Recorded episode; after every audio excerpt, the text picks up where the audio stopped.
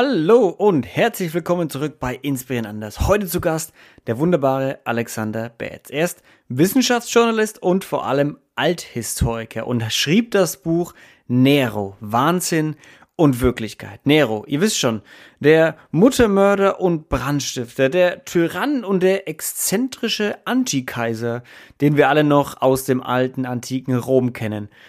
Aber war er das überhaupt? Alexander ist tief eingetaucht und mit ihm klären wir ganz viele Fragen. Unter anderem, wie wurde er überhaupt Kaiser und wollte er überhaupt Kaiser werden? Stand er wirklich mit einer Gitarre auf dem Berg, als Rom in Flammen stand? Warum hassten ihn die Aristokraten so sehr und warum liebten ihn die Griechen? Auf welche künstlerische Art und Weise ließ er seine Mutter umbringen? Und noch ganz vieles mehr. Ganz viel Spaß bei der Folge.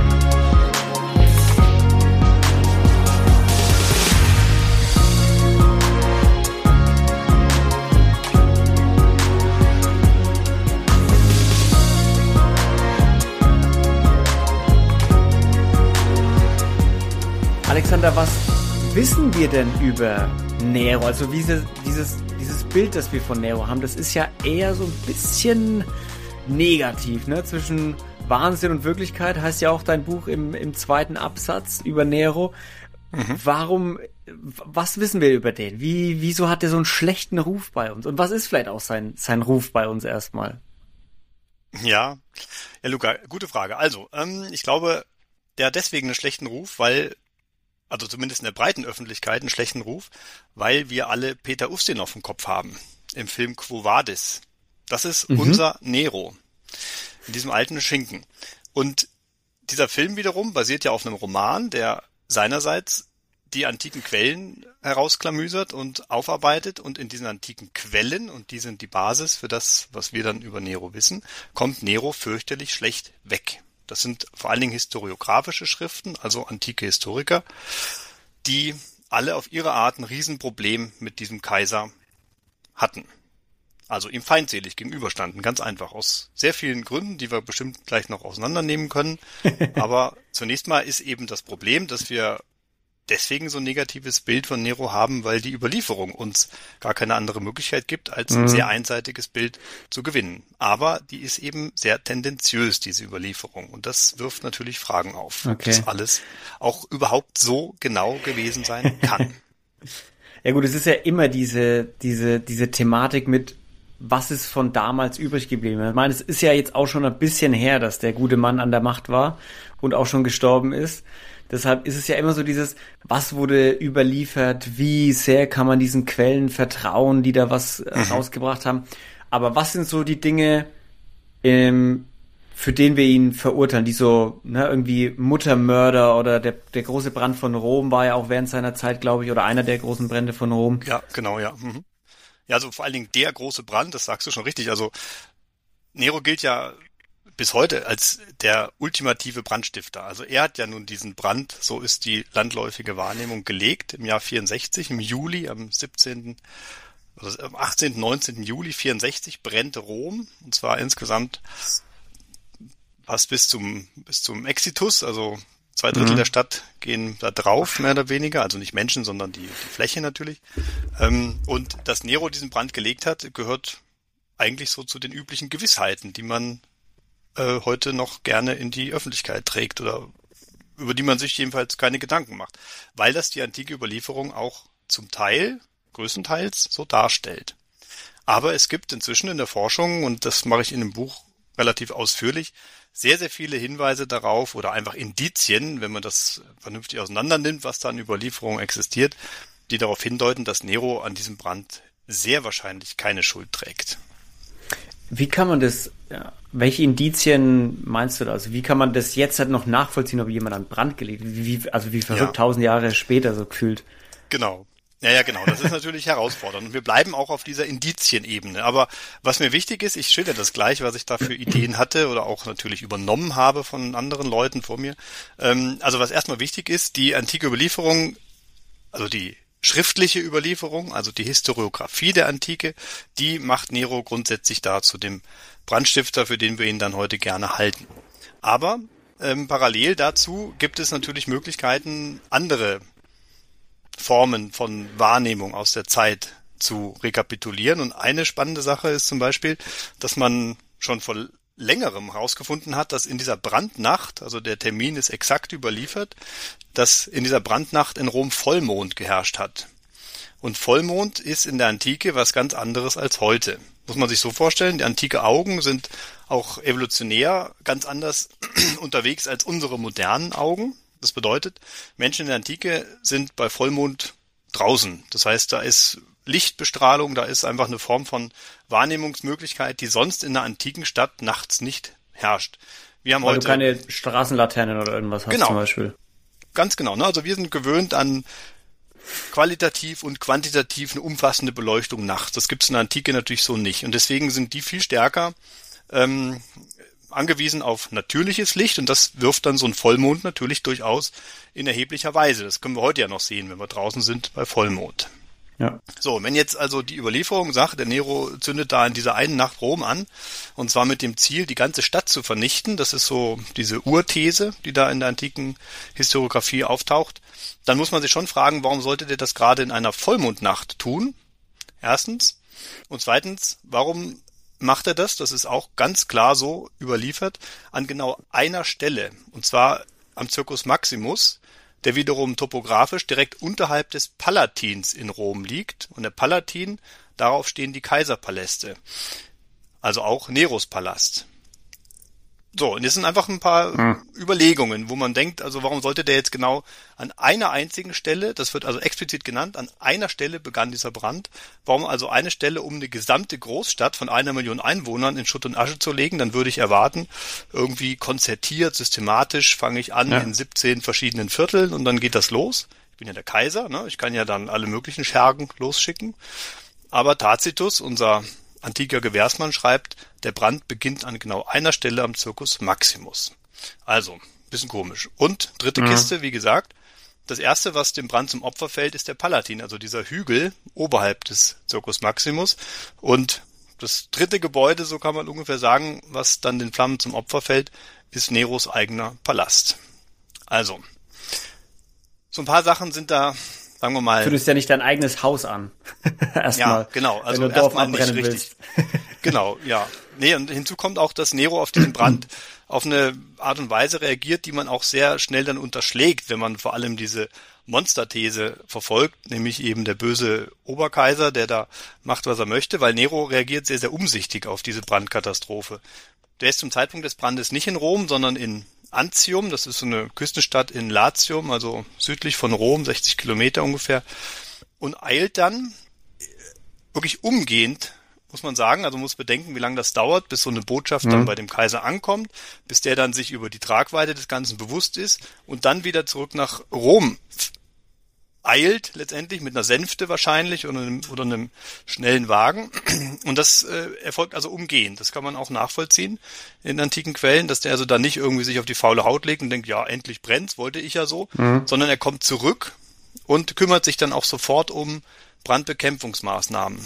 Also kümmert sich um Leute, die davon betroffen sind, äh, stellt Grund und Boden zur Verfügung für Leute, die obdachlos geworden sind und dergleichen mehr. Also er ergreift sinnvolle Maßnahmen, die man auch heute eigentlich genauso angehen würde. Also er zeigt als mhm. Kaiser auf positive Art Präsenz und das wird auch von ihm erwartet natürlich. Aber das geht alles unter diese Nachrichten, dieses besonnene Reagieren auf diese Katastrophe ähm, vor diesem, naja, vor dieser dominanteren mhm. Wahrnehmung, dass er den Brand gelegt hat.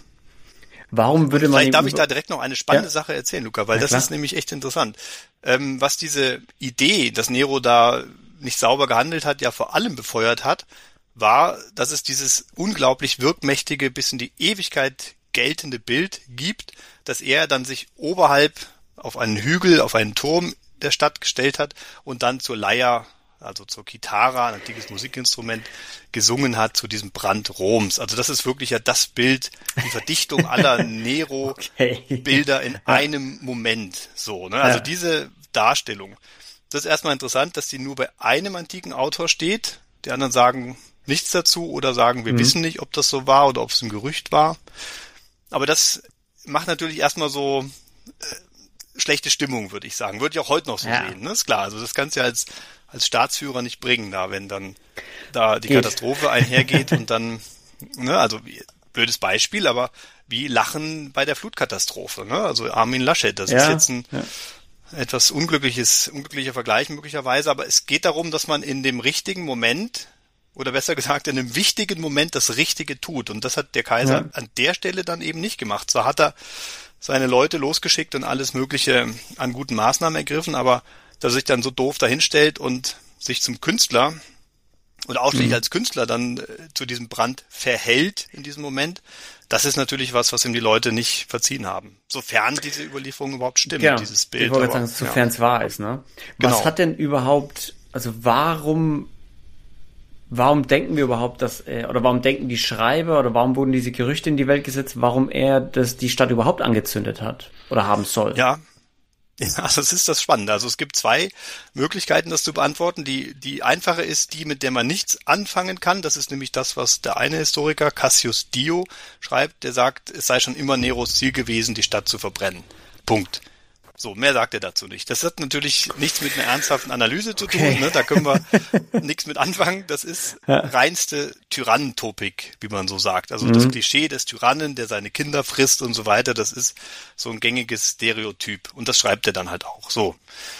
Ähm, was aber vielleicht doch ein, eine Komponente ist, die man immer berücksichtigen muss, ist, und das sagen eben dann zwei, drei andere Historiker auch in der Antike, der Nero baut auf einer großen Fläche der Stadt anschließend nach dem Brand einen riesengroßen Palast. Einen riesen, also einen monströsen Palast. Ein Palast, mhm. der eine größere Grundfläche hat, das muss man sich jetzt überlegen, als die Stadt Pompeji insgesamt.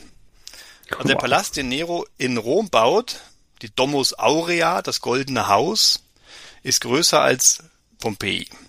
Und wer schon mal in Pompeji war, weiß, das ist eine veritable Landstadt in der Antike gewesen, also jetzt nicht, nicht riesengroß, aber eben auch nicht total klein. Und das wird dann nochmal kurz eben in Rom drauf gepflanzt. Und die Vorwürfe, die dann in der antiken Überlieferung kursieren, deuten an, der zündet also die Stadt an, um damit Baufläche zu kriegen für diesen Palast.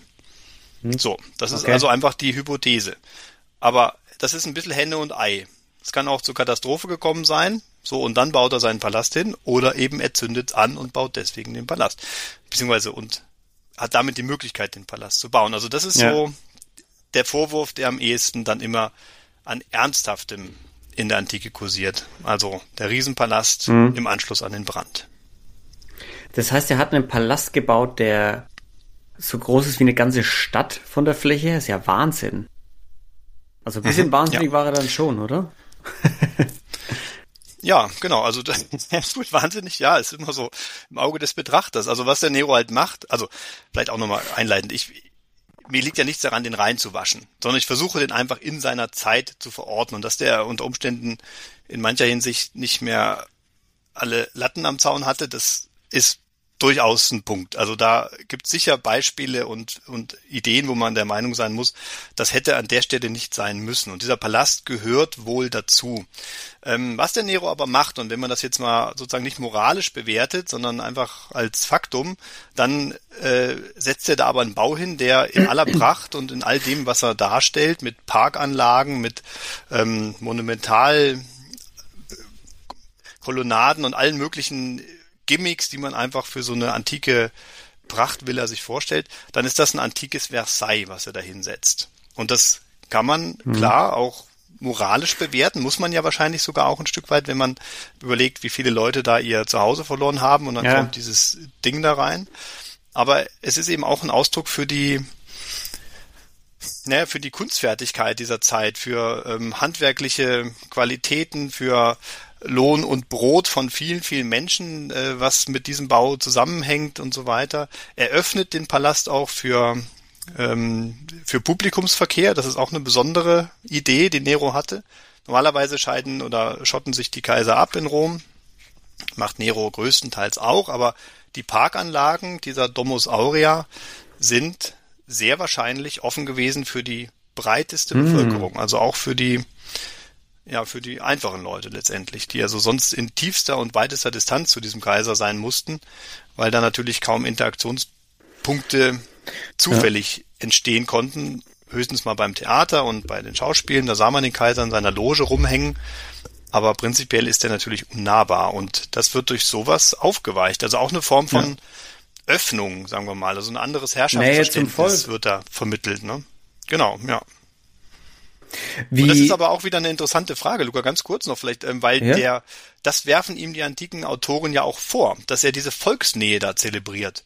Denn das ist was, was den aristokratischen Geschichtsschreibern, eben Tacitus, Cassius Dio und Sueton vor allem, das ist denen zu höchst zuwider die haben da keine Lust drauf, dass man sich da fraternisiert mit dem Pöbel, mit diesen Unterschichten. Mhm. Und das macht der Nero eben in virtuoser Art und Weise über viele Jahre seiner Regierung. Das heißt, wir haben genau an der Stelle schon so eine so ein, so ein Aspekt, wo wir zwei völlig verschiedene Bilder von Nero zu erwarten haben. Nämlich einmal die breite Bevölkerung, die sagt, cool, wir haben hier einen Kaiser, der uns auch was bietet, der also eine Form von Interaktion erlaubt, die wir nicht gewohnt sind von Claudius, dem Vorgänger zum Beispiel, der macht sowas natürlich nicht. Mhm. Und auf der anderen Seite die historische, die historischen Arbeiten der Aristokraten, die über Nero schreiben, das exklusiv uns dann überliefern und die natürlich zu einem völlig anderen Bild von diesem Kaiser kommen. Und wir haben eben nur diese aristokratische Sicht auf Nero, weil wir nur diese Art mhm. der Historiografie haben. Also wir haben keine Überlieferung von einem einfachen Bürger Roms, was der zu Nero ja. gesagt hätte. Und das ist schon spannend ja, die, eigentlich, die Frage. Die hatten noch keine, keine Nachbarschaftszeitschriften oder irgendwas, wo sie sich nee, darüber genau. ausgetauscht haben. genau, ja. Oder Steintafeln. ja, Wie genau. Denn, das wäre möglich gewesen, aber eben, ja. haben wir halt nicht erhalten. Ist das über, ist, Nero war ja für viele Dinge unsympathisch oder was man ihnen so denkt. Ne? Gerade so diese gewalttätigen und großen Dinge. Ne? Große Brand haben wir jetzt gerade schon durch, aber auch noch viele andere ja, Tyrannen-Dinge, sage ich jetzt einfach mal. Mhm. Aber mhm. war das der Grund, warum ihn die, ich sage mal einfach Aristokraten so schlecht haben dastehen lassen? Oder war das auch, weil er eben, also, weil du meinst, hast ja schon ein bisschen angedeutet, weil er auch so nah zum Volk war, weil er so ja, nahbarer Kaiser irgendwo war? Ja, das ist ein Riesenpaket. Also, der Nero verhält sich vor allem, und das ist sein größtes Problem, nicht so, wie sich ein römischer Kaiser verhalten sollte, aus Sicht der Aristokratie. Mhm. Die Geschichte dahinter beginnt mit Augustus, also dem ersten römischen Kaiser. Das ist Neros Ur-Urgroßvater. Der Augustus mhm. erfindet, so kann man das sagen, diese Staatsform, Prinzipat heißt das in der Fachsprache, von Prinzeps, also dem Ersten, der erste Mann im Staate sozusagen. Und Augustus erfindet da was ziemlich Cleveres. Der tut nämlich so, als gäbe es ihn eigentlich nicht als wichtigsten Mann, also als Kaiser, sondern als wäre weiterhin die Zeit der Republik in Rom am Laufen. Das ist die Zeit, die jetzt historisch gesehen einfach davor, vor der Kaiserzeit stattfand. Und in der Republik haben die Aristokraten das Sagen, also der Senat. So, Augustus schafft es jetzt dann nach vielen Jahren des Bürgerkrieges, ungefähr 100 Jahre ungefähr, schafft er es, diese ganzen Fronten so zu versöhnen, dass am Ende sich alle irgendwie auf ihn als Einzelherrscher, als Alleinherrscher dann einigen können. Aber der Deal ist, dass er so tut, als wäre weiterhin alles in den Händen der Aristokratie und des Senats. So, und damit dieses Gleichgewicht funktionierte, wurden da immer Rollen übernommen, da wurde eine Ritualhaftigkeit im Alltag zelebriert, die immer so suggerierte, ja, eigentlich liegt die Macht ja auch beim Senat und die haben viel zu melden, aber hm. faktisch wusste jeder, der Typ, der alles managt und zu sagen hat, ist der Kaiser. Das hängt mit verschiedenen Faktoren zusammen, aber entscheidend ist erstmal, wie so eine Art Elefant im Raum, muss man sich das vorstellen. Ne? Der Kaiser ist faktisch da, aber irgendwie tun wir alle so, als gäbe es ihn nicht, als würden wir da in der Republik leben. So, und dieses Gleichgewicht zwischen Senat und Kaiser, das weicht Nero komplett auf, weil er sich auf anderen Gebieten auch betätigt, also nicht nur jetzt diese Volksnähe, das ist auch was, was zum Teil andere schon probiert hatten vor ihm, aber was er vor allem macht, er definiert sich und nimmt sich wahr als Künstler. Das heißt, diese hm. ganzen Stories mit Singen und auf der Bühne stehen und so weiter, Schauspielern, Wagen lenken gehört dazu auch. Das ist was, ähm, was man einfach nicht tut. Das ist so, als würde Olaf Scholz sich auf die Bühne stellen und einen Heavy Metal Song singen. Witze so. erzählen. Ja, oder, oder Witze erzählen, genau. Also, aber das sind einfach Sachen, das sind Sphären, das bekommt ja heute auch ein Politiker nicht unbedingt gut, wenn er zu viel private Interessen in der Öffentlichkeit auslebt. Und das mhm. macht der Nero eben wie verrückt. damit gewinnt er natürlich auch eine gewisse Klientel, weil das Leute auch gut finden und sagen, das interessiert uns auch. Aber er stößt den Senat von morgens bis abends vor den Kopf. Mhm. Weil ein römischer Kaiser hat Krieg zu führen, der hat dominant zu sein, der hat äh, Ansprachen zu halten, die mitreißend sind und nicht irgendwie eine Bühnenarie darstellen. Also der Nero interpretiert seine Rolle als Kaiser grundfalsch. Und das führt eben dazu, dass der Senat, eben die Sportsfreunde, die uns dann die Überlieferung hinterlassen, ihn entsprechend auch in den Quellen skizzieren. Und dabei wird über den Haufen geworfen, dass es sehr, mhm. sehr viele auch im Senat und der Aristokratie sogar gab, die das wahrscheinlich gar nicht so schlecht fanden, was der Nero da anbot. Also das kann man durchaus annehmen, weil da gibt es Parallelüberlieferungen, wo wir das sehen, dass Leute dann eben auch gerne schauspielerten als Aristokraten mhm. zum Beispiel. Was war denn Neros, ich sag mal, politisches Programm? Ja, das ist, also das ist immer schwer dann in, im Konkreten zu beantworten, weil römische mhm. Kaiser haben vor allem letztendlich drei Peer Groups im Auge zu behalten. Das sind eben die Senatoren, was bei Nero nicht klappt, dann oder eine ganze Zeit lang nicht klappt, am Anfang klappt es durchaus, dann eben das römische Volk und als drittes die Soldaten. Also letztendlich das Heer. Also der römische Kaiser ist immer auch der Oberbefehlshaber. Und wenn er auf diese drei gesellschaftlichen Gruppen achtet, nach meiner Auffassung am meisten auf das Militär, weil das ist dann doch der entscheidende Faktor, dann hat er den Laden im Griff. Insofern das politische Programm von römischen Kaisern orientiert sich immer so ein bisschen daran, aus Gründen der Machterhaltung, aber auch der, des, des Wunsches zu überleben, ganz einfach, er orientiert sich mhm. daran, diese drei Gruppen halbwegs bei Laune zu halten. Und das funktioniert, indem man ähm, an die Soldaten zum Beispiel Donativa vergibt, also Geldgeschenke regelmäßig, dass also da irgendwie Ruhe ist. Dann das überstrapazierte, aber trotzdem hier jetzt auch mal zu nennende Brot- und Spiele-Thema für das römische Volk mhm. und für die Aristokraten eben eine angemessene Beteiligung an den Regierungs- und Reichsgeschäften, also in militärischer Hinsicht als Heer oder als Anführer von einzelnen Heeresabteilungen oder in der Provinzialverwaltung, also als Statthalter. Und das so gesteuert und gezielt zu verteilen, diese Häppchen, das macht gute Staatskunst ähm, aus römischer Sicht aus oder aus Sicht eines römischen Kaisers, der überleben will, macht es das aus. Der müsste das eben so machen. Und das klingt beim Nero nicht, weil der im Prinzip mehrere dieser Blöcke einfach wegbrechen lässt und sich dann auf Sachen konzentriert, die niemand gebrauchen kann. Insofern politisches Wie Kunst Programm. und Singen. ja. Ja, richtig, genau. Ne? Also das ist, ja, also man kann da sicher auch Positives rausziehen und sagen, der, der stellt damit Möglichkeiten vor, wie man in dieser ja knapper werdenden Rivalitätsgesellschaft, also wo einfach die Leute nicht mehr so stark konkurrieren können um Stellen im Staat oder im, im Heer, weil einfach der Kaiser alles entscheidet, stellt Nero damit mit dieser Bühnenthematik, mit dem, mit dem sportlich-musischen Bereich neue Möglichkeiten des Konkurrenzkampfes dar, was ja auch wichtig ist, um mhm. so eine Gesellschaft nicht total lethargisch werden zu lassen. Also kann man auch Argumente finden, die das weniger negativ darstellen, aber wichtig ist eben, wiederhole mich da ja jetzt schon fast, ähm, dass die historische Überlieferung, also die Aristokraten, die das aufschreiben, diese ganzen Züge nicht mitgehen. Also die sagen, nee, das ist alles ja. unwürdig. Wenn wir schon einen Kaiser haben, dann bitte einen, der ähm, sich auf den Kaiser verhält. Ja, das Und ist ja auch das Thema, ne, die, die, man sagt ja immer so von Kriegen auch, die Sieger schreiben die Geschichte am Ende, ne? Also die genau. Siegermächte, ja. die, die überleben, schreiben halt dann auch am Ende ihre Meinung da rein und sagen dann halt auch, ja, na klar, die haben uns angegriffen, ne, die haben den ersten Stein geworfen, deshalb mussten wir so nach dem Motto, auch wenn es völlig anders war, total anders war und umgedreht vielleicht sogar. Und das finde ich so spannend, weil wir haben jetzt, du hast jetzt einmal so aufgearbeitet, was könnte wirklich passiert sein oder was war auch vielleicht wirklich so und was ist nur dieser Bias, ne, Bubble, ne, in mhm. welcher genau. aristokratischen genau. Bubble haben die, haben die Schreiber da gelebt.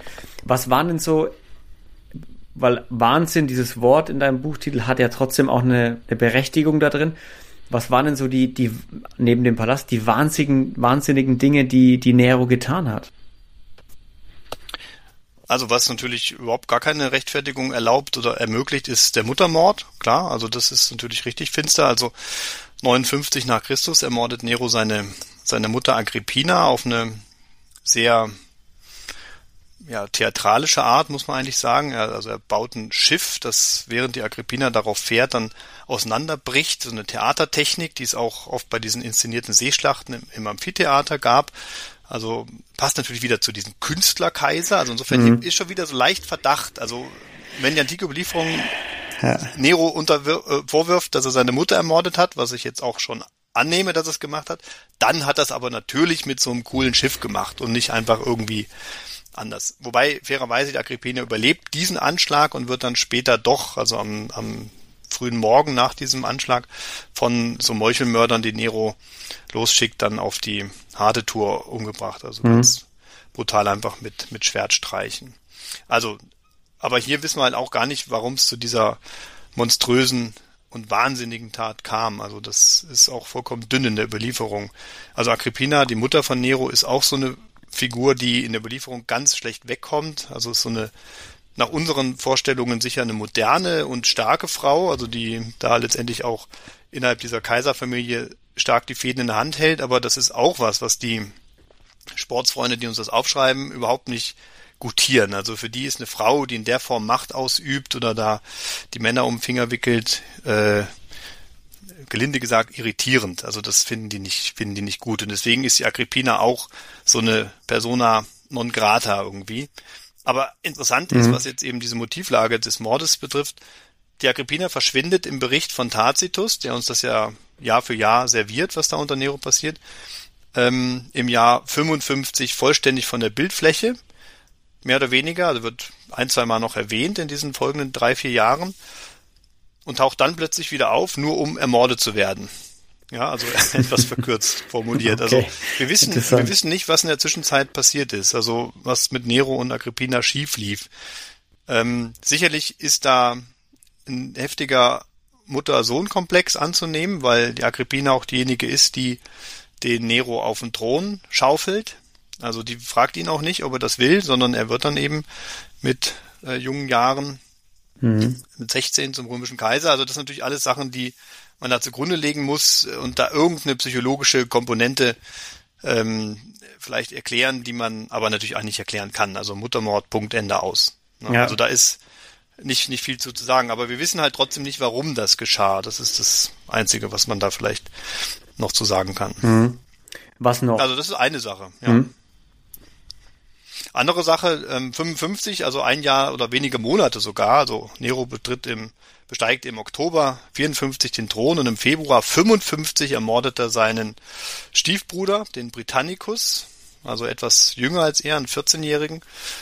Auch so eine Geschichte, wo man denkt, na geht ja gut los hier mit dem. Ähm, jetzt ist so, dass wir da aber inzwischen auch davon ausgehen müssen, dass das macht kein 16-Jähriger. Also Nero ist gerade 16 Jahre alt oder wird dann ähm, im im Dezember 17. Also er ist wirklich noch ein Teenager und mhm. der wird dann nicht als erstes, kaum ist er auf dem Thron, seinen, seinen Stiefbruder ermorden. Also wir haben da eine ganze, also er hat's gemacht, aber er hat's eher in Auftrag gegeben, in Absprache, und das ist was, was man dann oft auch verliert aus den Augen, in Absprache mit seinen Beratern mit Sicherheit. Der Nero hat um sich herum eine ganze Truppe an Leuten, die ihm oder die ihrer Position äh, zu Nero alles Mögliche verdanken. Seneca, ne, sei hier mhm. schon mal erwähnt. Das ist eine dieser Figuren, die enorm profitiert davon, dass sie diese Kaisernähe haben. Und die verlieren natürlich alle ihre Chancen auf weiteren Einfluss oder Reichtümer oder was auch immer, wenn jetzt jemand wie der Britannicus, der nicht nur Neros Adoptivbruder ist, sondern auch der leibliche Sohn des vorherigen Kaisers ist, Claudius, ähm, wenn der jetzt plötzlich zur Macht käme. Also, das heißt, der Britannicus ist letztendlich ein Risiko aber eben nicht nur für den 16-jährigen Pimpf, den Nero, sondern auch für die ganzen Beratertruppen, die da drum rumlaufen. Ja. Und in der Belieferung bleibt das natürlich alles dann irgendwie an Nero haften.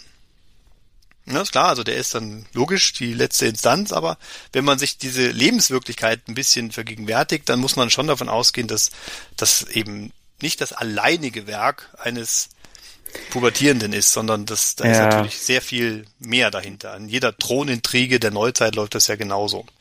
Da ja, ist das also ist ja meistens das, auch mit dem, wenn, wenn, wenn gerade früher gab es ja sehr viele junge Kaiser oder Herrscher und die waren ja teilweise dann schon mit zehn Jahren auch auf dem Thron gesessen oder mussten das machen.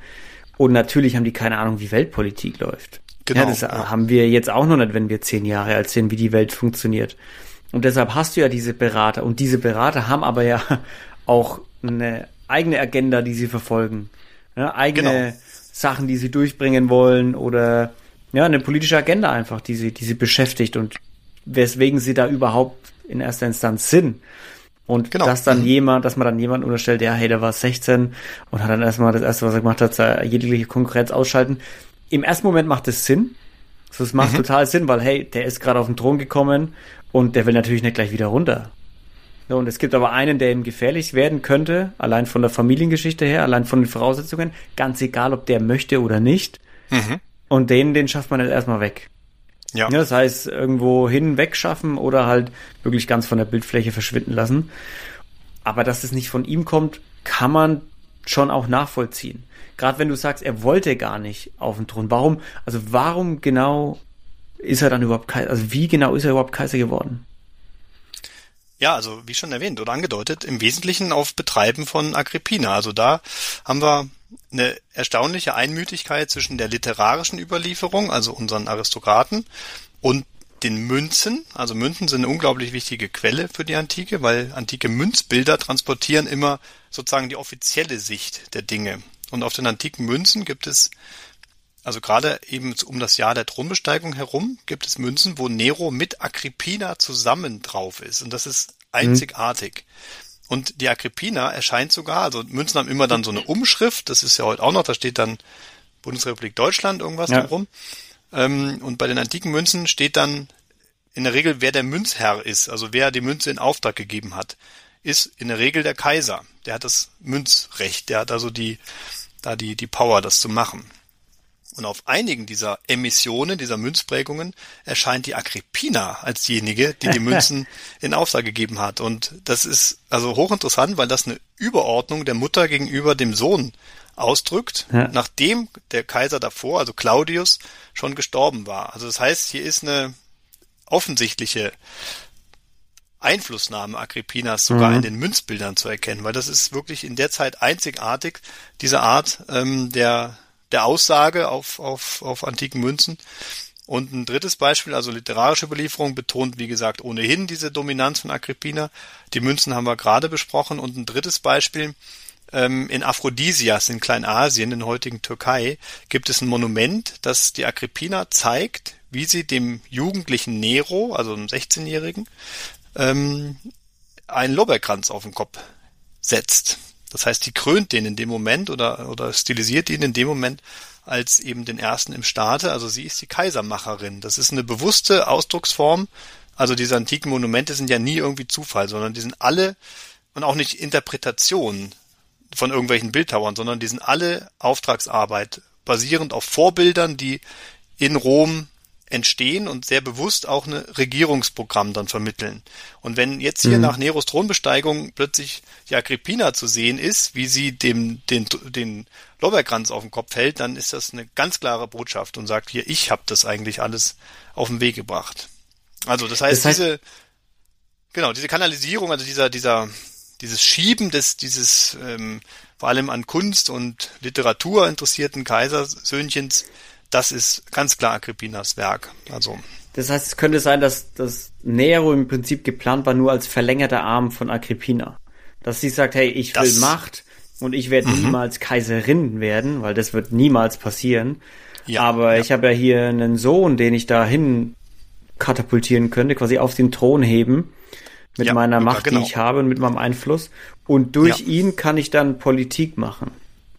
Genau. Ja, also das ist, also ich glaube, anders kann man das nicht groß sehen. Das ist zwar auch wieder so ein bisschen despektierlich, wenn man sich das so vorstellt, ah, diese machtgierige Frau da, aber das ist schon kaum anders darzustellen. Und es gibt dann auch mhm. Äußerungen in der antiken Literatur, die sowas ihr in den Mund legen, der Agrippina, ähm, wo dann irgendein Orakel, glaube ich, sagt, er wird dich eines Tages töten oder sowas. Und dann sagt sie, soll er mich ruhig töten, solange er nur Kaiser wird.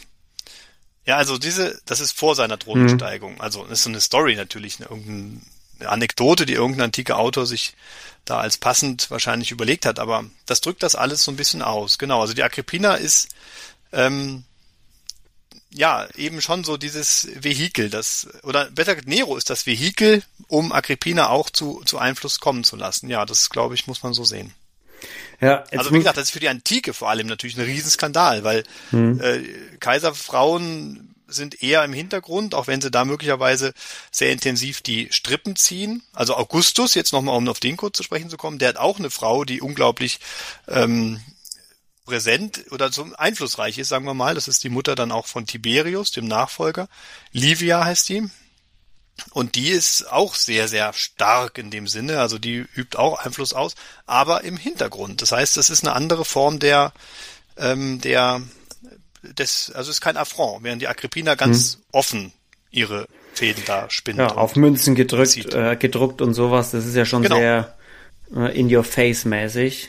Ja, genau. We weniger dieses face, Ja, weniger dieses subtile, ich beeinflusse hinten und halt die Fäden ein bisschen als nee, ich will schon auch, dass die Leute wissen, dass ich Macht habe. Genau. Ja? ja.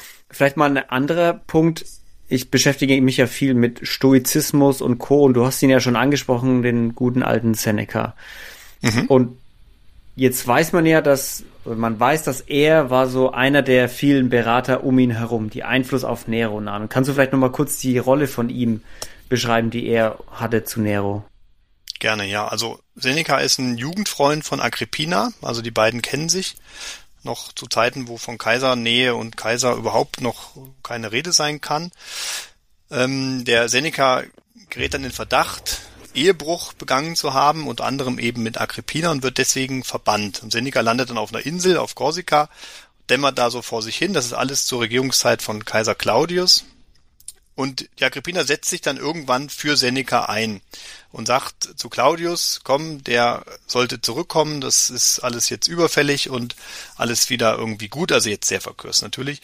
Und als Seneca dann zurück in Rom ist, also aus diesem Exil, was ihm auch sehr schadet, also der, der schreibt da ähm, traurigste Briefe an Claudius, wie schlecht es ihm da gehe und er möge ihn bitte da runterholen von dieser Insel. Als er dann wieder in Rom ist, installiert, oder es ist zu negativ formuliert, beruft Agrippina den Seneca als Erzieher letztendlich ihres damals so elf, zwölfjährigen Sohnes Nero. Mhm. Also da beginnt dieses Lehrer-Schüler-Verhältnis. Die antiken Quellen da stellen der Agrippina von Anfang an da schon den Plan, eine der größten Geistesgrößen eben der, der damaligen Zeit schon sehr bewusst angesetzt zu haben, um den Nero auf diesen Kaiserthron vorzubereiten, ähm, wobei sie dem Seneca verboten haben soll, Nero Philosophie zu lernen und stattdessen ihn eben in Regierungsgeschäften zu briefen. Also ihn zum Kaiser zu machen. Also wirklich so diese Basic Facts, wie verhält man sich als römischer Kaiser und so weiter. Das zu vermitteln. Nicht, nicht Philosophie, das, da hält sie wohl nichts von. So ist das zumindest dargestellt.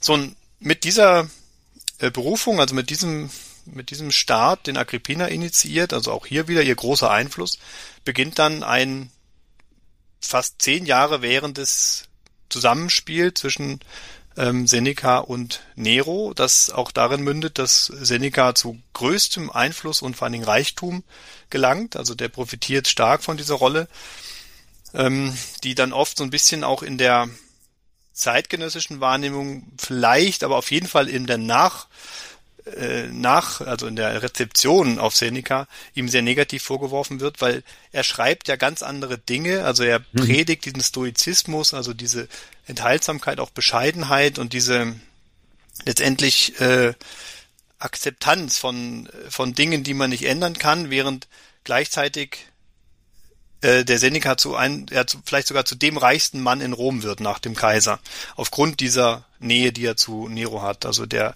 ist involviert in Geschäfte in den Provinzen, der hat riesige Ländereien in Italien und so weiter und so fort. Also das, das ist so ein bisschen, wie soll man sagen, Wasser predigen, aber in Wirklichkeit Wein saufen. Ja. Das ist das, was Seneca so ein bisschen macht.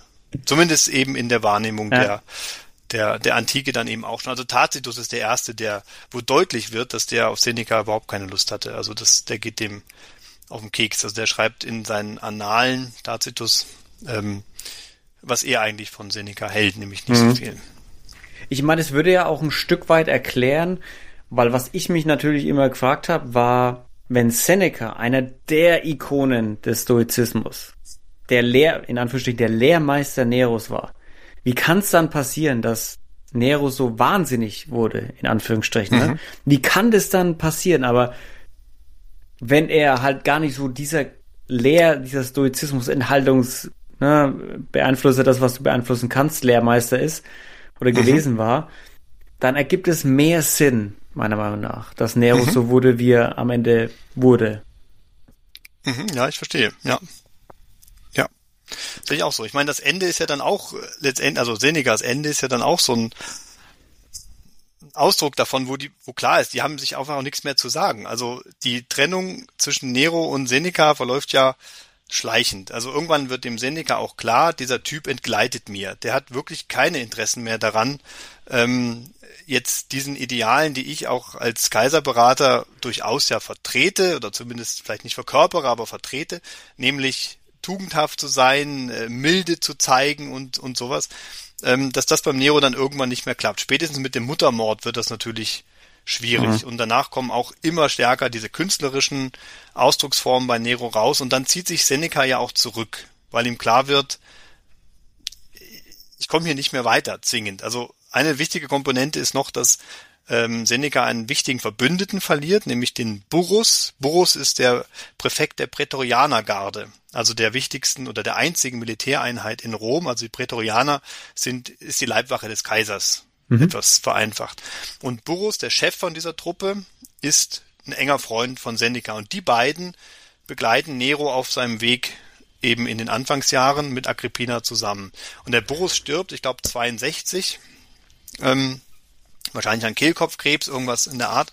Und dann ist Seneca auf verlorenem Posten, weil diese Prätorianerpräfektur, also der Chef der Prätorianer, wird dann so ein Emporkömmling, ein, ein dahergelaufener, Tigellinus heißt der, zumindest wird das in den Quellen so dargestellt, als sei das so ein dahergelaufener Nichtsnutz. Ähm, und der wird jetzt zum stärkeren Einflüsterer für Nero als, als Seneca. Also der überholt den Seneca so ein bisschen in seiner Einflussnahme auf den Kaiser, weil Nero und Tigellinus eher auf einer Wellenlänge sind. Das ja. ist, passiert ja durchaus. Und dann hat der Seneca einen zunehmend schweren Stand. So muss man sich das, glaube mhm. ich, vorstellen. Und dann zieht er sich eben auch zurück, bittet Nero also um Rückzug vom Hof, dass er da jetzt seine ähm, Beratertätigkeit erstmal ruhen lassen möchte. Und das gestattet Nero dann aber auch nur so halb. Und am Ende, als eine große Verschwörung losrollt, also mit mehreren Dutzenden Senatoren, die beteiligt sind und dann auch Seneca in Verdacht gerät, da beteiligt zu sein, schickt Nero ihm ja dann auch den Befehl, sich selbst umzubringen, was er dann eben stoisch im reinsten wirklich Sinne seiner Lehre dann auch ähm, über die Bühne bringt und sich die ja. Pulsadern aufschneidet. Wow. Äh, also generell ist diese Zeit ist so anders irgendwie. Ja. Äh, weil, weil diese, diese, diese Brutalität ist so alltäglich und ja. das zeigt es perfekt, finde ich, diese, dieser Tod von Seneca, dass man einfach sagt, mhm. hey, nee, du, du musst dich jetzt selber umbringen. Genau. So also dieses, wie man sich selber umbringen. Also ich meine, das ist ja, das kann man sich ja gar nicht vorstellen. Wie, ich also ich will es mir jetzt auch gar nicht vorstellen, aber das ist ja so dieses, was? Hä? Ja. Und das ist ja noch eine der, der schönen Dinge irgendwie. Du kannst ja auch geredet und getärt und was auch immer werden. So nach ja. dem Motto gevierteilt und äh, hier in der Arena kämpfen müssen oder was auch immer. Genau, ja. Ja, also gerade, aber das ist ein wichtiger Punkt.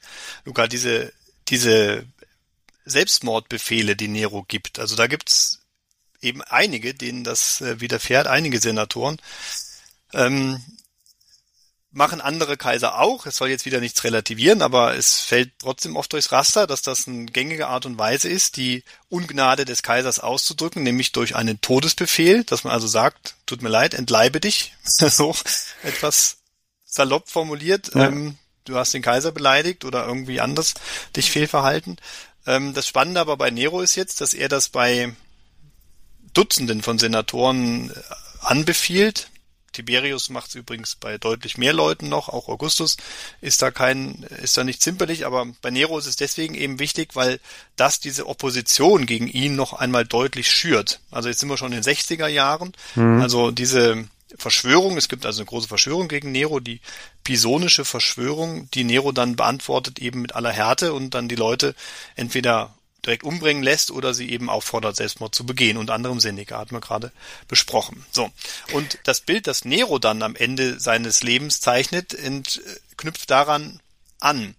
Denn alle Leute, denen Nero während der oder im, im Zuge der Aufräumungen nach dieser großen Verschwörung befiehlt, sich das Leben zu nehmen. Die machen das mit Heldenmut, die werfen sich da sozusagen die eigenen Schwerter und sind da in der literarischen Überlieferung wohlgemerkt immer nur äh, sozusagen die Vorbilder schlechthin, was einen guten Selbstmord betrifft. So verhält man sich also. Ne? Man geht mannhaft in den Tod, selbst äh, äh, eben wenn es den eigenen Tod bedeutet. Also im Angesicht des Todes. ja, ganz klar, richtig. Also diese ähm, ja auch stoische Herangehensweise an das. Das mhm. ist römisches Ideal so ein Stück weit. Und Neros Tod wird so dargestellt, bei Sueton insbesondere, dass der da sich feige in irgendwelchen Gebüschen verkriecht und als er dann eben nichts mehr zu gewinnen hat, ne, also das ist jetzt natürlich ein Riesenzeitsprung, also als Neros Sache mhm. verloren ist, ähm, versteckt er sich dann in irgendwelchen Gebüschen, dann in irgendwelchen Sandgruben und kriecht dann in eine Villa rein, wo er dann mitkriegt, oh, jetzt kommen die Häscher doch hinter mir her kriegt dann einen Dolch in die Hände, den er aber eben nicht selber zu führen wagt. Also er ist nicht dazu in der Lage, sich selbst umzubringen, sondern muss dann irgendeinen Freigelassenen, also eine gesellschaftlich unwürdige Kreatur letztendlich, bitten, mhm. ihm diesen Dolch in den Hals zu schieben. Also, ganz anders. Er wirft also selbst im Tod mhm. ein unwürdiges Bild ab, das so komplett mhm. konterkariert, wie er vorher Dutzende Senatoren in den Tod gejagt hat und die dann aber alle aristokratisch, edelmütig, das auch alles in aller Form selbst übernehmen. Mhm. Also selbst da haben wir noch so, so ein Zerrbild, wo also ganz klar eine Anspielung erfolgt auf das, was ähm, vorher mit Neros Gegnern passiert ist. Diese Verschwörung. Ja, also das ist alles zum Beispiel literarische ja, Überlieferungen. Also das sind alles ja. Texte letztendlich, die man lesen und interpretieren muss erst, bevor man sofort ja, glaubt, voll. was da steht. Das ist halt bei antiker Überlieferung häufig die Herausforderung. Wie lang war, wie lang war Nero an der Macht? Von wann bis wann? Also Kaiser ist er von 54 bis 68 nach Christus. Hm. Also 14 Jahre und, und er ist gestorben, weil eine, weil eine der Verschwörungen dann wirklich durchgezogen wurde und durchkam oder? Ja, also Nero verbringt die letzten anderthalb Jahre seines Lebens zunächst in Griechenland und ist da auf riesiger Tournee, also inszeniert sich als, als Künstler, weil die Griechen auf diese Art Kultur einfach enorm abfahren. Also da ist eine riesen Match sozusagen. Also Nero und der griechische Osten ist sowieso eine Erfolgsgeschichte. Also die hätten auch eine ganz andere Nero-Geschichte im Übrigen überliefert, ne, wenn ja. man die gefragt hätte. Aber die Römer, wie gesagt, nicht. So, und während Nero im Osten ist, entwickeln sich in Rom die Dinge einfach negativ. Also weil da an, da geht jetzt los, dass viele Senatoren, die eben nicht auf dieser Griechenlandreise mit dabei sein dürfen, natürlich dadurch schon zurückgesetzt sind, anfangen über diese Verhältnisse nachzudenken und dann erkennen, ähm, das läuft irgendwie auch alles ohne uns. Also dieser Kaiser ignoriert unsere Interessen auf allen Ebenen. Jetzt ist er auch noch Künstler in Griechenland und äh, macht von da aus die Regierungsgeschäfte. Was braucht es dann eigentlich jetzt uns noch? Das ist ein Faktor. Also diese senatorische Unterstützung, die ja zum Teil im Senat auch immer geblieben war, die bröckelt da endgültig. Aber was entscheidender ist, als Nero zurückkommt aus Griechenland, ist, dass jetzt auch in den Provinzen sich also vor allen Dingen bei den Provinzheeren, also bei den Militärführern dort, ähm, Stimmen gegen Nero artikulieren und erheben. Also in Spanien geht das dann los. Ähm, die mächtigen Rheinlegionen fangen dann auch an zu zu rumoren, sagen wir mal, beziehungsweise immer nur die Anführer. Man muss nicht davon ausgehen, dass die gesamte ähm, äh, Soldateska, die da in hm. den Legionslagern sitzt, was gegen Nero gehabt hätte, aber die folgen halt dann ihrem charismatischen Legionskommandanten.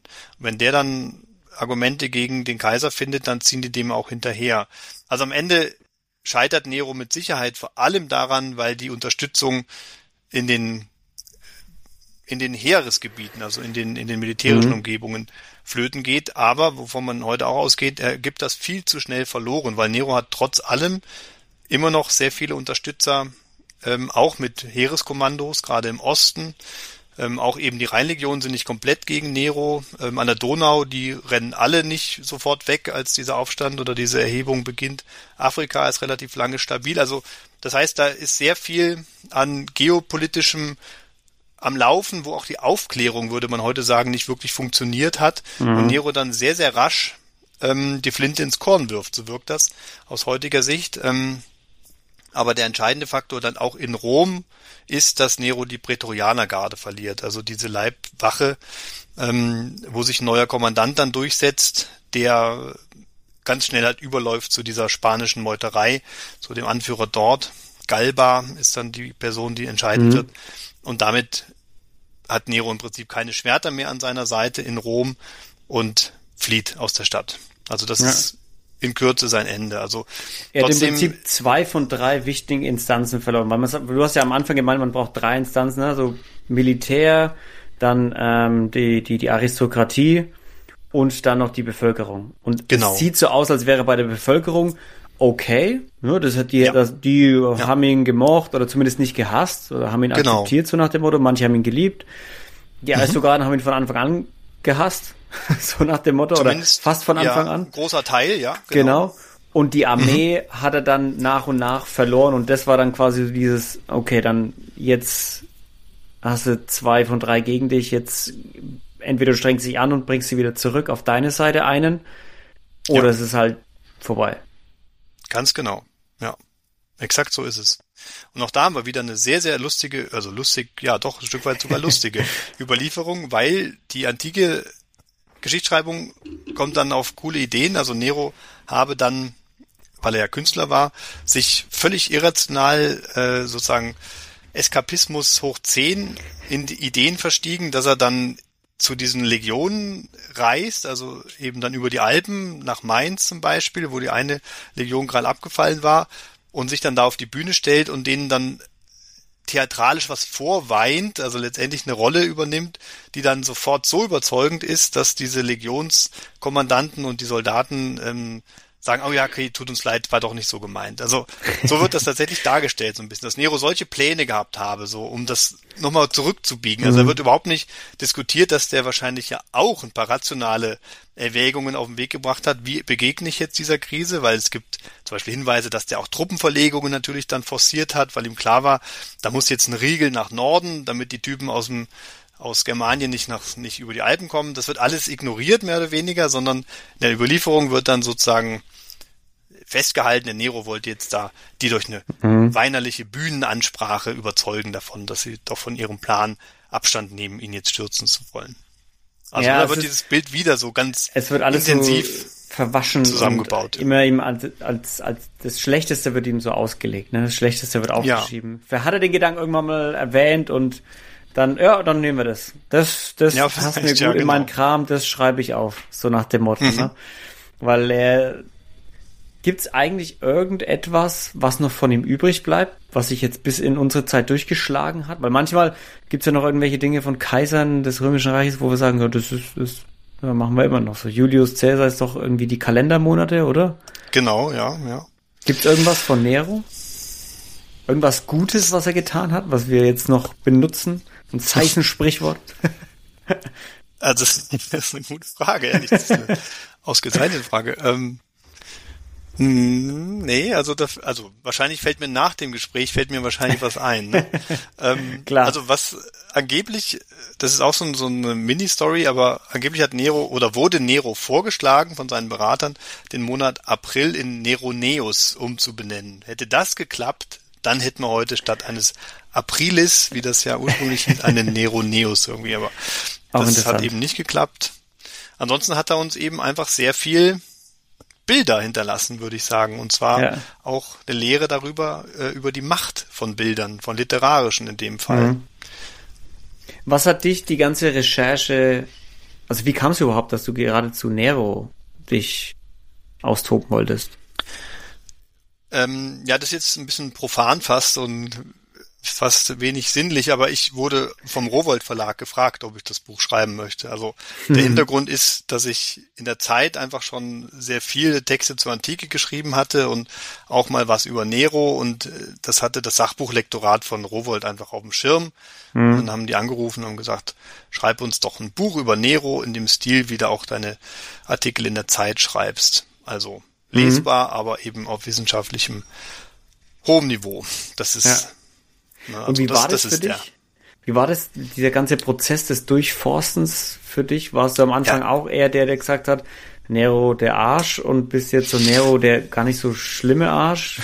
ja, naja, also A fiel mir, das A-Wort fiel mir nicht ein, aber ja. also, weil ich bin ja jetzt als Althistoriker schon ein bisschen sozusagen geprägt und, und kenne ja auch diese Spielarten der antiken Überlieferung und durchschaue das ja schon und äh, seit einigen, ja, seit fast 20 Jahren mache ich das ja und die ähm, Wahrnehmung war also da schon geschult. Also es gibt ja auch andere Kaiser, wo man inzwischen ganz klar der Meinung sein muss, dass das nicht so Finsterlinge waren. Bei mhm. Nero ist ja auch die wissenschaftliche Meinung schon weiter als die öffentliche Meinung. Also in der Wissenschaft weiß man schon lange, dass der Nero so war, wie ich ihn darstelle. Ja, also beziehungsweise diese mhm. etwas weniger scharfe Zeichnung findet da schon lange statt. Und ähm, das Buch war ja auch ein oder ein Ziel des Buches war auch, was Rowold sich ja wünschte, dass man eben diese wissenschaftliche Perspektive auf Nero, die Erkenntnisse, die wir inzwischen in der Wissenschaft von Nero haben, die in die breitere Öffentlichkeit trägt. Insofern, mich hat mein Nero-Bild dann am Ende nicht so überrascht. Es ist eher so, dass ich ähm, während des Schreibens noch so viele Details gefunden habe, wo ich dachte, ja, es ist ja offensichtlich, dass das alles ähm, hm, ein bisschen okay. arg überzeichnet ist, weil diese Details hatte ich natürlich nicht auf dem Schirm. Also wenn es, wie gesagt, da ist einfach sehr, sehr viel noch an, an, an Zwischentönen gewesen, wo ich dachte, naja, das wird er dann wohl doch gemacht haben, aber beim genauen Nachschauen ergaben sich auch da dann sogar Zweifel, wo ich dachte, also das klingt ja auch jetzt schon wieder nach so einem Klischee, das man da rausholt als ja. antiker Historiker. Also da hat sich dann schon so ein sehr, sehr rundes Gesamtbild ergeben, wo ich der Meinung war, also wo ich am Ende auch nicht mehr genau wusste, mhm. was, also ob man da nochmal in aller Ruhe Tacitus lesen möchte und ob man den nicht in jedem Halbsatz nochmal zwischen den Tönen, äh, den Zeilen nachlesen müsste. Du wurdest auf jeden Fall geschult im kritischen Lesen und kritischen Denken, würde ich mal so raushören, was du da das ist richtig, durchgemacht ja. hast. warum wurde es überhaupt gerade Nero also was denkst du, warum wurde es gerade Nero, der so einen schlechten Ruf hat, an dem man sich immer noch erinnert? Von all den vielen Kaisern, die wahrscheinlich einige hatten, die viel schlimmer waren. Also von den Gräueltaten, die sie getan mhm. haben. Das ist leicht zu beantworten, wirklich. Das sind genau zwei Dinge, die Nero zu diesem unsterblichen Monster machen, für das wir ihn halten, für das wir ihn halten. Und zwar erstens die Christenverfolgung. Mhm. Also das gesamte Mittelalter ist christlich geprägt und auch noch viele Teile der frühen Neuzeit und so weiter. Ähm, und wenn hier ein Kaiser in den antiken Quellen dargestellt wird als erster Christenverfolger schlechthin, dann überrennt das oder überlagert das zwangsläufig jede Form von mhm. Möglichkeit, diesem Kaiser irgendwas Positives noch abzugewinnen. Also das ist quasi der Evergreen, ne? also diese, diese Christenthematik, die übrigens überhaupt nicht unumstritten ist. Also das muss man auch sagen. Also landläufig Nero, Brandstiftung, Christenverfolger, alles klar. Aber das ist eben nicht so. Mache ich in dem Buch sehr breit klar. Also diese Christenverfolgung ist ganz, ganz, ganz dünn nur überliefert. So, hat aber die Mittelalterjungs nicht interessiert. Also die haben nur gesehen Christenverfolgung Nero, also Antichrist schlechthin, schlechtester Kaiser aller Zeiten, weil eben dieses christliche Weltbild alles überlagert hat. Mhm. In der Renaissance geht es dann weiter mit, äh, mit der zweiten Klischierung Neros, nämlich mit äh, dem Tyrannen. Also die Staatstheoretiker der, der, der, der Renaissance insbesondere, die haben alle ein Riesenproblem mit, mit äh, Despoten, also mit Herrschern, die ihre Macht missbrauchen, die sich nicht so verhalten, wie das eben von ihnen erwartet wird. Und da gilt natürlich Nero auch dann schnell, schnell als der Stereotyp schlechthin. Also das heißt, hier haben wir zwei Riesencluster an Negativem, Christenverfolgung, Tyrannen, Topoi, und das ist das, was Nero natürlich dann nicht mehr los wird. In der Neuzeit, dann ist es eher so der Gescheiterte, der also im Prinzip seine, seine Macht nicht, nicht, nicht halten kann, weil er dafür auch die geistigen Kapazitäten, also nicht verrückt, aber halt eher einfach nicht kaiserfähig ist. Also das ist dann eher so dieser Loser so ein bisschen. Das ist eher was, was die neueren Schilderungen dann 18., 19. Jahrhundert äh, oder 19. Jahrhundert eher dominiert hat, aber entscheidend wirklich für diese negative, diesen, dieses Urnegative sind die antiken Überlieferungen, die uns eben diese Stereotypen mit Christenverfolgung, äh, Brandstift natürlich ohnehin, Tyrann und so weiter servieren. Und das ist die Wurzel für alles, was dann eben auch heute noch an hm. Negativen für, über Nero kursiert.